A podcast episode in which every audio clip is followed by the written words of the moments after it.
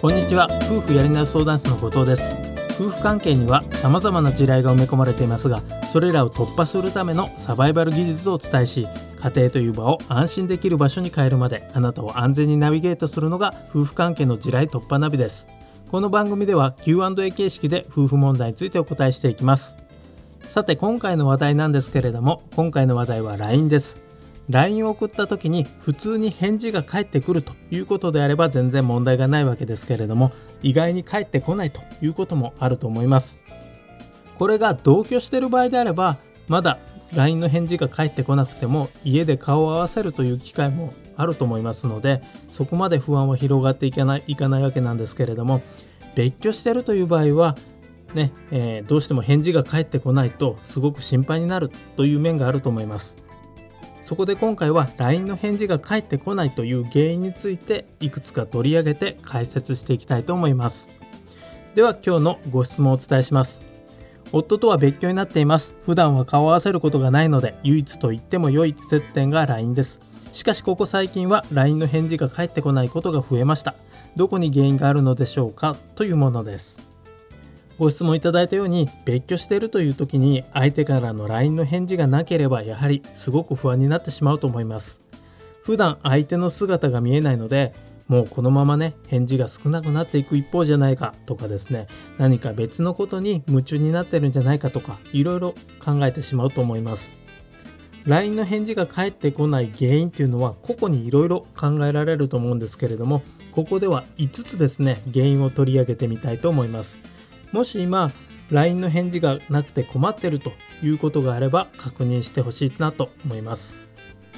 まず1つ目なんですけれども原因の1つ目は淡白すぎるというものです。これは自分が送る LINE のメッセージ内容が淡白すぎるという場合は返事が返ってこないという原因になります。メールとか LINE っていうのはですね自分が思ってる以上に相手に誤解を与えるツールになります。淡白なメッセージが続いてしまうとですねあなたのことを軽く扱ってますよとかですね私は忙しいんですよみたいな風に相手に受け取られてしまうということも多々あります。そういうふうに受け取ってしまうと返事がだんだんだんだん返ってこないということになります。これは実際ですねある実験で確かめられているんですけれどもいくつかですねチームを作って作業をしてもらうプロジェクトに取り組んでもらうという実験を行って行ったんですけれどもいくつかのチームを作ってるのでチームの中にはうまくいってるチーム信頼関係ができて作業もすごく進んでるチームもあればですね信頼関係ができてなくて作業も全然進まないっていうチームも出てきます。でこの大学ではこのうまくいってないチームっていうのを調べたわけなんですね。でその共通点は何かあるのかなというふうに調べていったんですけれどもそうするとメールのやり取りがものすごく淡白だったというものがあります。例えば了解とかですね早くこの仕事を進めてというふうにですね淡白なメッセージのやり取りがすごく多かったというのがあります。なのでこういうふうにメッセージの内容がただただ淡白すぎるというだけでですね相手に与える印象がガラッと変わってくるということがあります。なのでまず自分自身のメールがメールとか LINE ですねの返事がこう送信メッセージの内容が淡白すぎないかどうかちょっと一度確認してもらうといいかなと思いますそして2つ目の原因なんですけれどもこれは復縁をせかしすぎているというものがあります例えば LINE を送る時にもそのメッセージ内容が早くあなたと復縁したい修復したいとかっていう内容ばかりになってしまうとですねやはりこれも相手からの返事が返ってこない原因になります。というのも夫婦関係が悪いタイミングっていうのは相手がいくらかでもですね離婚について考えてるという可能性があります。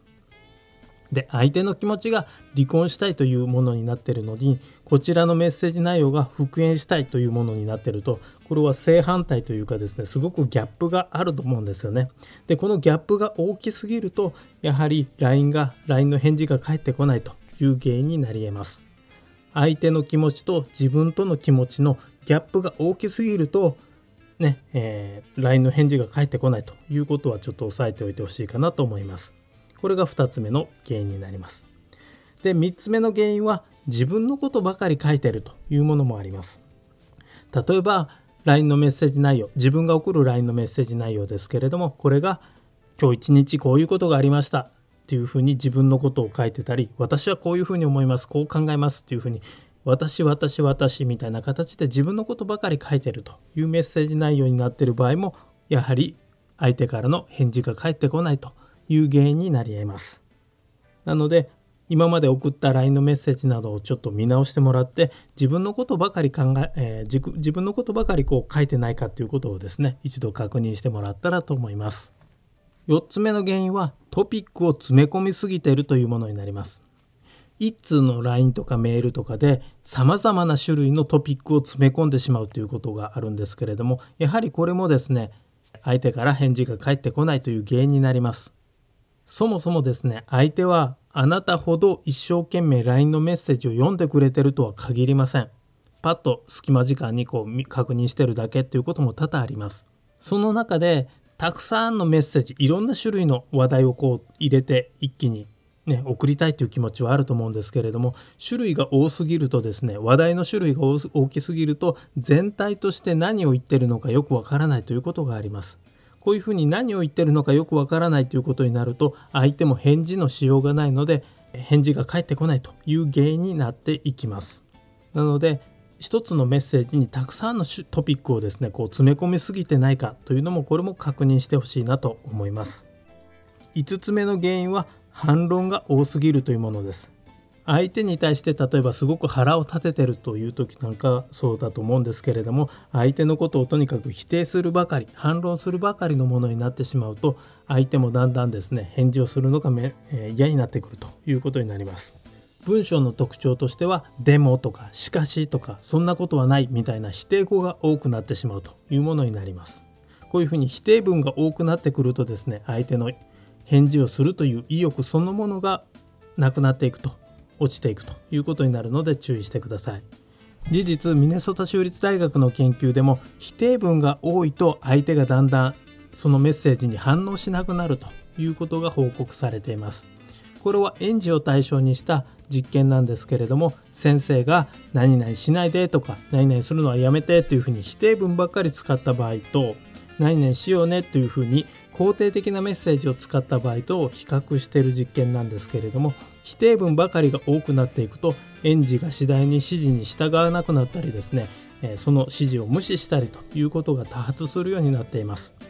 でこういうふうにあまりですね何々しないで何々してはよくないこれはやめてというふうに否定ば否定ばかりしてしまうと LINE のやり取りをすればするほど夫婦関係が後退していくということになってしまいますし返事が返ってこないという原因にもなりうるので注意してもらったらいいかなと思います。その他原因は他にもいろいろあるとは思うんですけれども典型的なものはこの5つがあるかなと思います。もしこれまでの自分のメッセージがこの5つのどれかに該当しているということがあればですねそれを改めてもらうとまた相手の反応も変わってくるかなと思います。さて今回のポッドキャストはここまでにしたいと思います。この番組に質問や相談をしてみたいという人は、是非番組概要欄から専用フォームでご質問ください。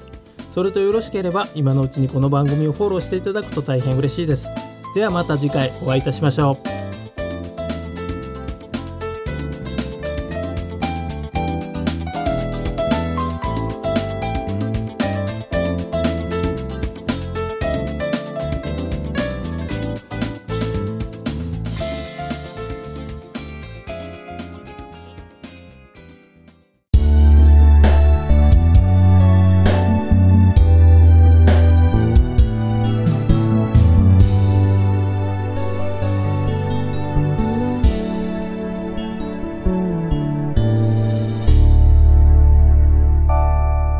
Radio Podcast